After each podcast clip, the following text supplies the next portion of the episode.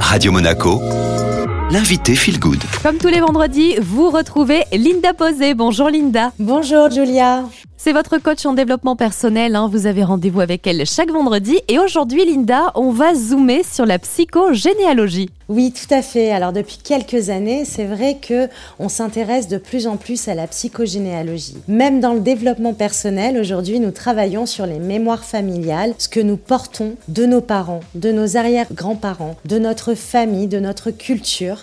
Et donc ainsi, la psychogé vient éclaircir un petit peu tout ça en travaillant sur l'arbre généalogique. Donc c'est une technique thérapeutique de type holistique qui va venir décrypter ces schémas, comme par exemple, ben, dans ma famille, euh, les femmes sont toutes parties.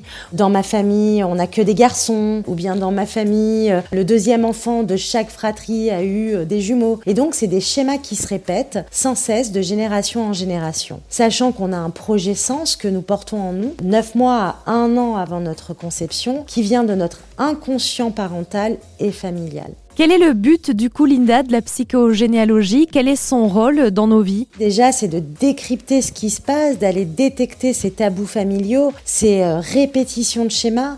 Également, notre place dans la fratrie a un sens, tout a un sens.